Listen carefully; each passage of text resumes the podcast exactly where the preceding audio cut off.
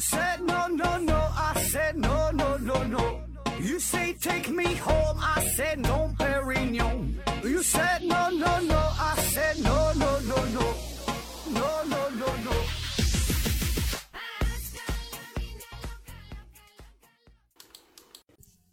拼命探索，不计后果。欢迎您收听《说好盒子》，本节目由喜马拉雅独家出品。呃，还是回答听友问的节目啊。呃，第一个问题，乾隆勿用提问说，如果有一个能吸收所有光子的物体，那么应该是看不到啊，但为什么感觉上是黑的？呃，这个你说的这个看不到哈，这个叫透明，对吧？看不到。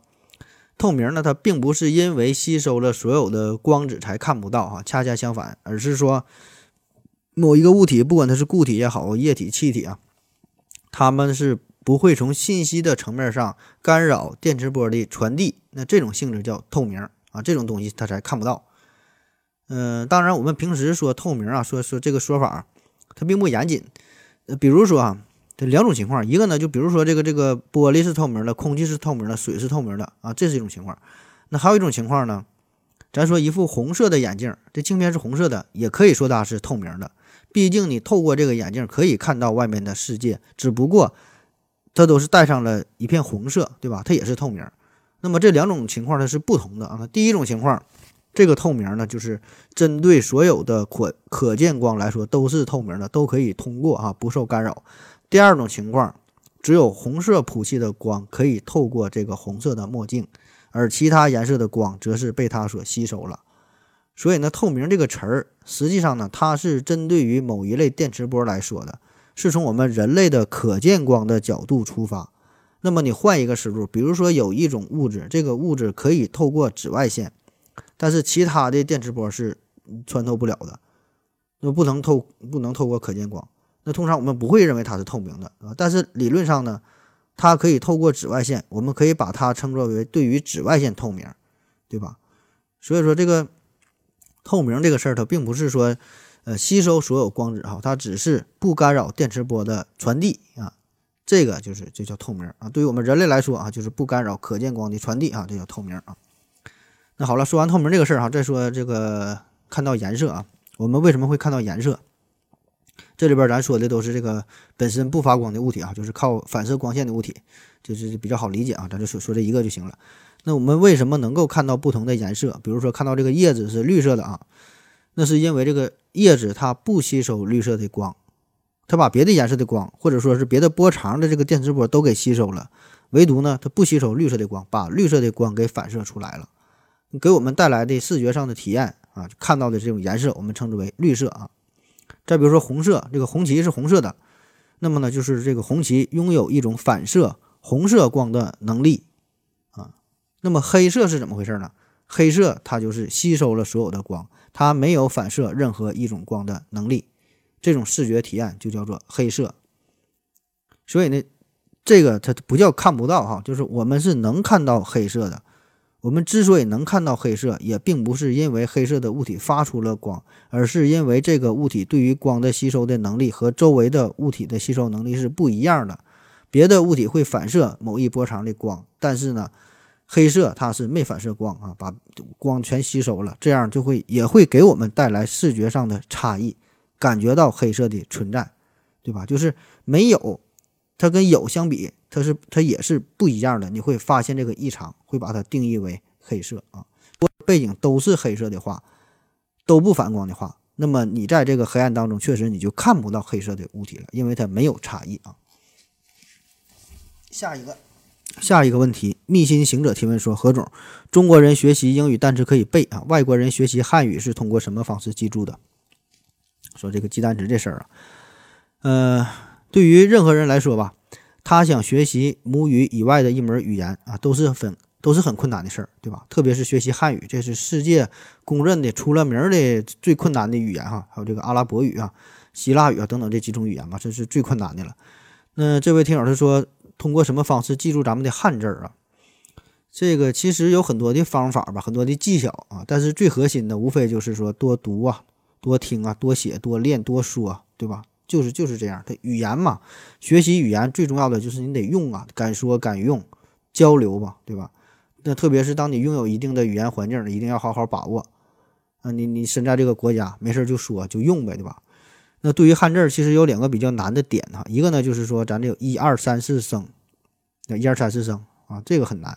还有一点呢，就是汉字儿它写出来是个方块字儿，老外看起来感觉很多字长得都一样哈，只有细微的不同，很很很难很难记忆，记一个字就跟记一个画似的啊，确实很难啊。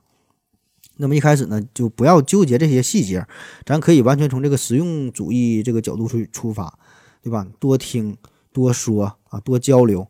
那我有一个尼日利亚的朋友哈，这这这老哥来中国还不到一年，但是呢，他平时的交流基本就没问题哈，很强哈，说话呢还带一股这个东北东北味儿啊，呃一一些东北的方方言也也能学会哈，很厉害啊。平时。其实他就是就多说多练啊。当时呢，他是陪他的同学来咱们医院看病，然后他的朋友是来中国三年多了，可是呢学了一口哑巴英语啊，呃，就是跟我交流都得用英英语交流啊，说说汉语他不会啊。然后咱说尼日利亚这位老哥，他很强啊，平时就喜欢说喜欢模仿，遇到不会的马上就问啊。就比如说我跟他告别的时候，我就说那个再见，请慢走。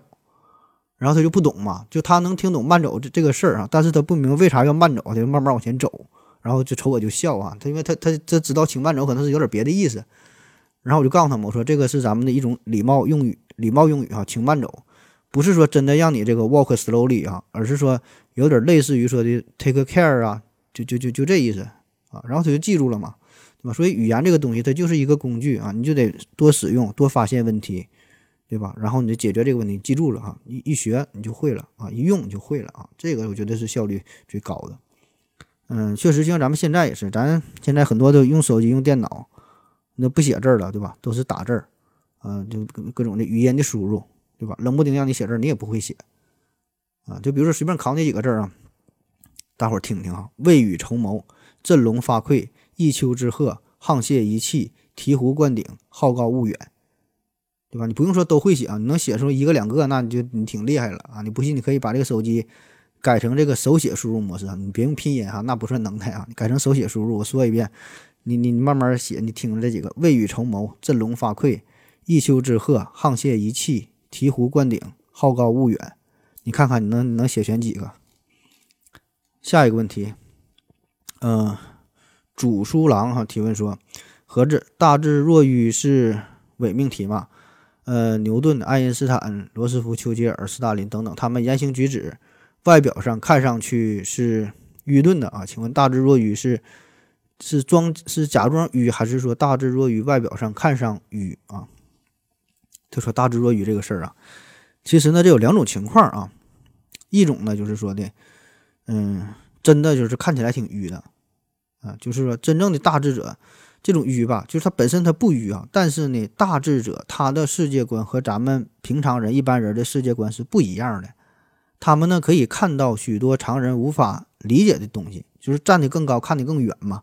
那么他们看待事物的方式也会更加的成熟稳重啊。他们的行为就对于我们常人来说也是无法理解的，所以呢，感觉他们很愚蠢哈。嗯，而且因为他们目光更加的深远，内心也更加的坚强。啊，为了自己的信念会坚持一些东西，那么在一般人眼里呢，这就是傻。那同时呢，这个大智者呢，通常也是不善于与人交流，对吧？也不愿意和凡人去交流啊，因为他觉得没有必要跟你说，对吧？就浪费时间嘛。郭德纲有一个段子说嘛，就比如说这个，我和火箭专家说，我说你你那个火箭设计的不行，你那个颜料啊不好，我认为呢，你得烧煤，最好是精选煤，水洗煤不行。如果那科学家正眼瞅我一眼。那他就算输，对吧？因为他有更多更重要的事情要去做，没工夫跟你闲扯，对吧？就大家读的书不一样嘛，所以呢，大多数这些大智者是不愿意过多的去表达自己，人家干自己的事儿也就 OK 了，对吧？甚至说你说他傻，他也不愿意去跟你去辩解啊，你觉得很无聊啊。但是说现在的大环境就是，谁嗓门大谁有理，谁嗓门大就感觉谁就厉害，对吧？所以大智者在这点上就很吃亏。那同时呢，大智者。也有自知之明，他知道自己有很多不足的地方，一定呢还会表现得很谦虚啊，不追求浮夸，不追求这种炒作啊，所以这些都是不符合咱们很多世俗的观念。那么这些综合在一起，呃，咱看起来把就把这个定义为傻啊，这是一种情况。还有一种情况呢，就是装傻，装傻叫难得糊涂。就故意显示出自己很愚蠢啊。就是你别人有些问题，别人看不透，普通人看不透，他能看透，但是看透他也不说，他也装作不知道，因为你知道太多的话，不是什么好事儿啊。特别是当别人知道，当掌权者知道你知道太多的时候，你是很危险的，往往没有什么好下场，对吧？所以说这是装傻，这也是一种大智慧。咱们传统文化当中有一种思想，对吧？叫讲究啥的？内敛，讲究中庸，讲究谦和，哈，讲究低调啊。木秀于林，风必摧之；行高于人，众必非之，对吧？你杨修怎么死的？出名死的啊？为啥出名还能死？因为那是小出名。真正的出名大智慧啊！范蠡哈，帮助这个越王勾践成功之后，赶紧跑了，离开离开越国，带着西施跑了，潇洒快活去了，对吧？为啥跑啊？鸟飞尽，良弓藏；狡兔死，走狗烹，对吧？你你留下来，你能有好处吗？对吧？所以那个就杯酒释兵权，对吧？你看看，就历史上很多故事讲的都是这个这个这个道理啊，这个才叫大智慧啊。庄子当中有这么一个一个一个事儿啊，庄子里边讲的说，有一棵大树啊，很高很大，其粗百尺，其高数千丈，直指云霄，其树冠宽如巨伞，能遮蔽十几亩地，就很大很高一个大树啊。庄子就问呐，问这砍柴师傅，就说：“请问师傅，如此好大一棵树，这是绿色的祝福啊。”这么大的树咋一直没人砍没人用呢？以致独独长了几千年，咋回事哈？这大树咋没人砍呢啊？完，这个伐木者就说呀：“说这何足为奇？此树是一种不中用的木材，用来做船则沉于水，用来做棺材则很快腐烂，用来做器具则容易毁坏，用来做门窗则纸叶不干，用来做柱子则易受虫食。此乃不成材之木，不不材之木也，无所可用，故能。”有如此之寿啊，就啥意思？说这树啊，干啥都不行。坐船呢，就沉水里了；什么做木、做做棺材，这很快就被腐蚀了。就就你啥啥用没有啊？所以没人用它呀，就没人砍它了。那自己在那块使劲长啊，长了这好几千年啊，长得很大很大。那听完之后，庄子就对弟子说：“此树因不才而得其而得以终其天终其天年啊，岂不是无用之用？无为而于己有为，啥意思？无用之用和无为之为。”所以说，这个树木无用，不求有为而免遭金斧，免遭金斧就是没被砍呐。白额之牛，抗慢之猪，痔疮之人，巫师都认为是不祥之物，想祭河神，这河神都不要啊，所以他能活下来，对吧？投河里了，人不要，你不尊敬我啊，你这长痔疮了，不要你啊。残废之人，征兵不会征到他，故能终其天，终其天年啊。形态残废尚且可以养身保命，何况德德才残废者？树不成材，方可免祸；人不成材，亦可保身。人皆知有用之用，却不知无用之用也。啊，此乃大智慧啊！你看，咱整的有点像国学节目了啊。嗯，下一个问题，别紧张。提问说，呃，过烟瘾要以牺牲健康为代价，过嘴瘾要以肥胖为代价，纵欲也要以健康为代价。请问何志教授，有没有哪一种快感可以没有任何负面的影响啊？难道这个也要能量守恒吗？啊？这个当然有了，有一种快乐呀，不用付代价的呀，是听思考盒子呗。下一个问题，别紧张，提问说，蚊子的叫声是它成功叮人的最大障碍，它为什么还要叫啊？为啥要叫啊？这个蚊子嗡嗡这个叫声，它不是蚊子的叫声哈，这是蚊子的翅膀飞行时候翅膀震动发出来的声音啊。当然，具体这个细节它还稍微有点复杂，反正就是它飞它的山洞板出现的声吧。就它也想开启无声的飞行模式哈，安静的吸你的血啊，但是说臣妾它做不到啊。下一个问题，听友二幺零九七二零四四提问说，在卡夫卡致某科学院的报告中，一我真的比驯驯化前幸福了吗？二我是否应该帮助驯化其他同类啊？你这个什么某致某科学院报告哈，卡夫卡这人倒是听过这个。你说这个这个小说我是真没看过啊，这没法评论。嗯，下一个问题还是他提问说：何子老师，如果我原先和我的朋友住着过着同一种生活啊，后来我出去了啊，这他是对上一个问题好像是做了一个具体的解释哈，就怕我看不懂。他说原先我和朋友啊过着同样的一种生活，后来我走出去了，呃，才发现呢，原来这个才发现原来的生活是那么的可怕啊。比如说现代人看原始人食人仪式。又如何如何啊？然后我希望帮我的朋友摆脱这种困境，但摆脱的方式在朋友看来无异于自杀。那么我有权利带他们走出当下的生活吧？啊，看懂了啊？呃，带朋友走出去啊？那你说这个事儿吧？我觉得这里边有一个问题，就有一个点，你走出去之后，感觉外面的世界非常的美好，原来的生活是一种煎熬，这是你的感觉啊。但是说，你能确保别人也会像你这样想吗？对吧？就是很可能别人的感觉并非如此，人家觉得过去的生活挺好，你给他改变之后，他反倒不喜欢啊。叫比之砒霜，吾之蜜糖啊。每个人体会是完全不一样的。所以我觉得你没有权利去打扰别人的生活，更别说是改变别人的生活。就比如说现在哈，就很多人是吧？就你觉得这个北上广深这种大城市很好，拼了命的削尖了脑袋要去一线大城市。但是呢，我就觉得六盘水、牡丹江、吐鲁番、铁岭这些五线大城市挺好的，对吧？我就你让我去我也不去。你别说我买不起房，你就让我在北京二环送我一套房，我也不去住去，因为我不喜欢这种城市的这个生活的节奏。对吧？我会把房子卖掉，我回老家整个大院儿，养点鸡鸭鹅，养点猪，种点地，没事扭扭大秧歌，录录音频节目，对吧？这个是我的追求，我觉得这个是快乐的生活。那么还有一句话嘛，叫如果你爱他，你就送他去纽约啊，因为那里是天堂；如果你恨他，你也送他去纽约，因为那里是地狱。就是同一个城市啊，同一种生活的模式，这种好坏的体验，它也不一样的。就很多时候我们。对于生活的体验，也不是说某一个城市、某一个环境给你带来的，而是某个人的内心他自己的处境的一种一种一种感受，对吧？就比如说，你说北京好不好？当然好，对吧？但是你再怎么好，你外地人到那会儿了，你也只能是一个外地来京务工人员，对吧？成都好不好？当然也好，但是成都你再怎么安逸，你去了之后，你一个打工人，你还是九九六的生活，对吧？你不能像。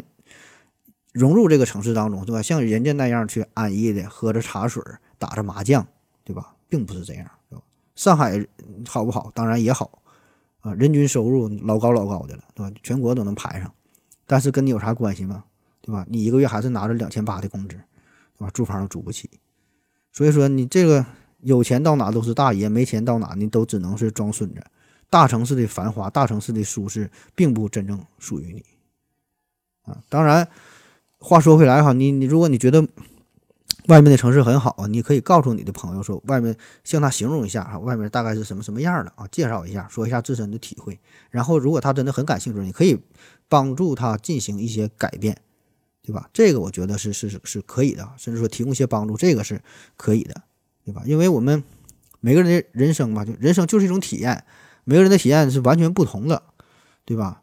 就比如说，咱现在就是咱说生活挺发达，咱现在每个人过得可能比以前的皇帝都要快乐啊，很多东西他皇帝他也体验不到。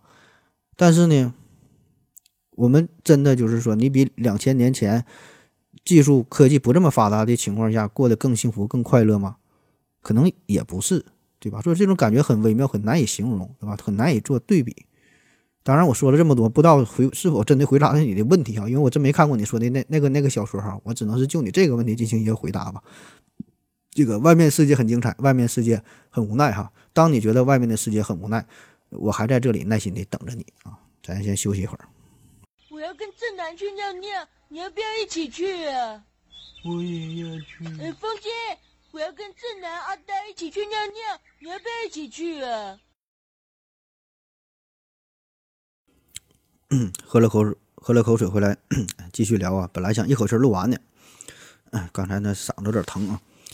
嗯，下一个听友二幺零九七二零四四提问说：呃，提问何子老师，请问幸福可以排序吗？如果从一种生活进入到另一种生活之后，不愿意再回到从前了，那么可以说后一种比前一种更幸福吗？啊，这个是跟刚才那个问题一脉相承下来的啊。这跟上回说的一个事儿，就是你这个你说幸福排序，我觉得当然可以排序了，对吧？你你是喜欢某一种生活的方式上可以排序，但是这个顺序它不是永恒不变的，不同的时期处于不同的情况，你追求的东西也完全不一样，对吧？温饱之后你就开始思淫欲了啊。下一个问题，东海小龙王王提问说：“你上次推荐的老高和小莫真的很好听啊，感谢感谢。那么问题来了，你有没有正在听的小说比较好听的？呃，这个这就不推荐了吧。这当然你要问的话呢，我现在听的是《包法利夫人》和《追忆似水年华》哈，但是不推荐给你听。这个个人的喜好会差很多哈，这这个感觉不是特别大众化的，就就就不推了。下一个问题，小刚个个提问说：作为回国在沈阳生活的华侨，你怎样评价？尹老太太啊，你也会和大多数沈阳人一样去咒骂她吗？很多人可能不知道这位尹老太太是谁呀？呃，我也不过多介绍了。这个就是与这次沈阳疫情有关啊。咱们这次聚会没能成功啊。本来说一月十六号要举行个聚会嘛，然后没能成功，因为疫情，沈阳疫情，呃，就这段时期是挺重的哈。现在是基本控制了。然后这个疫情就跟这个尹老太太有一些关系吧啊？你可以上网搜一搜啊。野老太太，那针对于你这个问题，首先咱先明确一下哈，就是是不是大多数的沈阳人都在咒骂野老太太哈？这个事儿咱不知道哈，呃，咱也没调查过，所以呢，不要轻易下这个结论，说大多数沈阳人都在咒骂他啊。毕竟全沈阳市也是好几百万人啊，你上嘴唇一碰下嘴唇，就全给代表了，说大多数人都骂他，这个也不太合适啊。呃，然后说怎么去评价他？嗯，首先这个我不想去评价，对吧？咱也没有权利去评价。啊，评价这事儿呢，也意义也不大，因为关于这个疫情这个事件，这里边很多的细节吧，咱也不知道，对吧？咱也是从媒体上看到的，但是现在的媒体这个报道也是五花八门啊，有的时候还有自己打脸各种剧情的反转，不好说啊，咱也不知道具体怎么回事，就是这个信源的可靠性啊，咱都不知道，所以呢。我觉得，如果就是说尹老太太确实她有做错的地方啊，这个也是法律层面的事儿啊。如果说甚至是触犯到了法律啊，呃，有明显违背疫情防控相关的法律法规的地方，那么我相信呢，国家啊，这个法律也不会放过她的，会一定会予以相应的制裁，不管是说罚款也好，判刑也好，甚至说枪毙，对吧？那是法律的事儿，对吧？那相关部门是需要做的，对吧？咱没有权利去评判他。啊，所以说这个咱就不用过多的去操心了啊。那送你一碗鸡汤，说世界上呢有三个事儿是最没有用的，一个是评论啊，评论就是别人不是靠你活着的，何况呢你也未必去，未必是了解他的全部啊。论人长短，不如取人之长，补补己之短。第二呢就是责怪哈，呃，责怪别人人人都会，但是呢你并没有办法去改变现状。第三呢就是担忧啊，准备不足或者是无力改变的时候，你才会去担忧。那么前者呢，准备不足，那么你就去行动起来，你就去准备；无力改变，那么呢，你就需要去放下，对吧？啊，当然，你无聊的时候或者是非常气愤的时候啊，用咒骂的方式来释放自己，呃，来宣泄一下，过过过过嘴瘾啊啊也行啊。但是这个咱就别拿到明面上去说了，你私下愿意咋骂你就咋骂吧。下一个问题，黑化肥挥发会发挥提问说。何总你好啊，想问一个关于刘司机的问题。刘司机每天节目抽奖，站在刘司机的角度，当然是希望抽奖的价格越贵越好，参与的人数越多越好。可是呢，站在粉丝的角度呢，当然希望刘司机是这个正好相反啊，就是越便宜越好，参与人数越少越好，对吧？才能中奖。那么刘司机怎么能确保自己的收益最大化啊？说是一毛钱抽 iPhone 让更多的人参加，还是说十块钱抽奖，还是说一百块钱，对吧？更贵的，呃，抽奖的方式呢？这个算不算一种博弈论啊？这个呢，也可以大范围来说算是一种博弈论吧。但是呢，更多的呢，这个是算是商业定价问题哈。商业定价就有专门有一门学科，就是研究这个事儿，就定价的问题。呃，这事儿涉及的因素很多哈。咱就说针对于你这个说老刘抽奖这个事儿，咱可以大致算一下。首先，咱就说老刘，比如说一期他是提供两个 iPhone 吧，啊，一台大约五千块钱，两个是一万块钱啊，这个就是他一期投入的成本。那么也就是说，参与抽奖的这个价格啊，然后乘乘以参与抽奖的人数，这个结果一定要大于一万块钱，他才不会赔本儿，对吧？那么我们就可以画一个曲线啊，整整画一个曲线，就是横坐标，横坐标呢是这个参与抽奖的价格从零到五千啊，因为你大于五千的话，我觉得你大于五千，它就不会有人参与抽奖了。那即使是脑残粉儿，他也不至于脑脑残到这个份儿上，对吧？纵坐标呢是参与抽奖的人数。那显然，随着价格的增长，参与的人数应该是不断下降啊，这这是这样一条曲线。但是具体的这个曲线是什么形态，它的曲率变化如何，这个呢我并不知道啊。呃，因为这个会涉及到，就是他粉丝儿的数量啊，呃，受众群体的这个消费的能力呀，啊，对老刘热爱的程度啊，老刘本身忽悠的能力啊，啊，或者叫宣传的能力啊，营销的战略呀、呃，煽动的能力啊等等，会有很多方面，对吧？甚至说还会有一些涉及到心理学方面的定价的问题啊。它有时候你看它定两块四毛九，对吧？二零四九嘛，对吧？再比如说你定十块钱和定九块九，给人的心理感觉它也不一样啊，涉及因素很多啊。反正就是我也看不到老刘那边具体的这个这个数据哈，所以没办法给出一个你最后这个曲线，给出这个模型。那么如果是理论上嘛，可以根据他往期的参与抽奖的活动这个情况，这个大数据啊，可以计算出一个近似的数学模型，找到一个最优解啊。嗯，下一个问题，风影八二提问说，我想问一下何子老师，怎么定义太阳系？旅行者一号到底飞没飞出太阳系啊？说太阳系这个事儿。呃，旅行者一号啊，呃，太阳系的范围到底有多大啊？呃，咱上学的时候咱都学过，说太阳系有九大行星啊，然后下边有一个配图啊，中间是太阳，然后从从从里到外是水金地火木土天海冥，对吧？九大行星，然后是下边写着这就是这这个它这个太阳系了啊。当然这个吧，这存在着很大的误导啊，这是一个示意图，并不是按照实际的比例进行缩小的啊，这只是为了便于理解。啊，这跟跟实际情况是严重的不相符。那么这个星球的比例啊，这大小也也不对啊。如果太阳真这么大，画那么大，那旁边那些星球都看不着了啊。真正的太阳系呢，也要比这个大的多啊。所以这个是给我们带来误解的地方啊。那么关于太阳系的这个范围，嗯，其实确实很难有一个统一的定义哈。目前呢，主要有三种定义方式啊，咱分别聊一聊吧。第一个呢是这个以行星为界，行星为界。那太阳系里边原来叫九大行星，现在是八大行星哈。冥王星太小被开除了嘛？那么最早呢是在九一九三零年首次发现了冥王星。那很长一段时间呢，就太阳系的疆域就被认定为是最远的冥王星这个地方，到这为界。那冥王星远日点呢大约是四十九个天文单位，嗯，也就是七十三点五亿千米。那么以这个冥王星的轨道最远为界呢，那太阳系的范围就是一个半径七百三十五千米的这么一个球啊，这么大啊。那随着人类观测水平的不断的提高，人们发现哈，这个冥王星吧，个头呢有点小，而且在这个柯伊伯带哈，就是它它旁边这个地方发现了很多的小行星，特别是这个细神星的发现，嗯，这个个头呢和冥王星差不多，质量呢比它还要稍微大一点啊。那这样呢，在二零零六年，国际天文联合会啊，这帮人啊就就坐在一起开会，最后呢举手表决，给冥王星给开除了啊，就说就不不是不是这个这个行星行星系统的了，降级为矮行星啊，就因为小啊。那么如果这样的话呢，这最外边就变成海王星了嘛？那那要以行星为界，那你海王星为界的话，这范围那就太小了。因为这个半径呢，大约只有四十五亿千米啊。以行星为界。第二种呢，以这个太阳风顶层为界。那说你以这个海王星作为边界划分划分的太阳系，那显然不合理，对吧？你外边咱说了有冥王星、有细神星啊，柯伊伯带很多小行星，还有很多彗星呢，你把这些都排除在太太阳系以外啊，不合理。啊，毕竟他们都是太阳系的一员呢。然后呢，就有人提出了以这个太阳系，这个以太阳系周围太阳风它的影响范围作为界限。啥叫太阳风啊？就是太阳它本身发出的带电的粒子流啊，速度呢大约是每秒八百千米啊，这么这么一个粒子流向外喷射。那随着距离越来越远哈，这个太阳风的速度也会减弱，影响力呢也会越来越小，最终呢与这个星际粒子形成一个对抗的边界，到达这个边儿了，这叫太阳风的顶层。这个距离大约是一百二十个天文单位啊，也就是大约一千八百亿千米这么远。那如果把这个作为边界的话，那么太阳系就是一个半径一百八十亿千米的这么一个球体吧，这么大啊。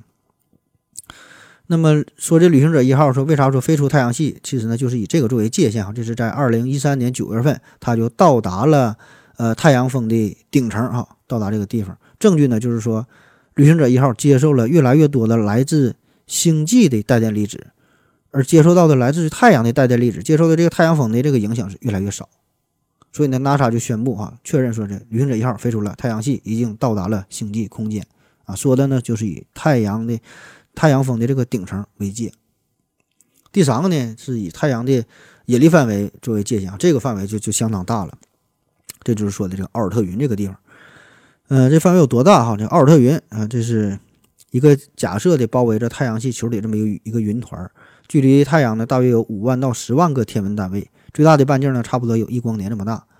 那现在呢，天文学家普遍认为，就是在这个遥远的太阳系的边际啊，呃温度极低，接近了绝对零度。那那里边呢有许多这个水汽混合的星际尘埃啊，用它们呢是形成了彗星啊，说这是彗星的摇篮，都是从这边产生的。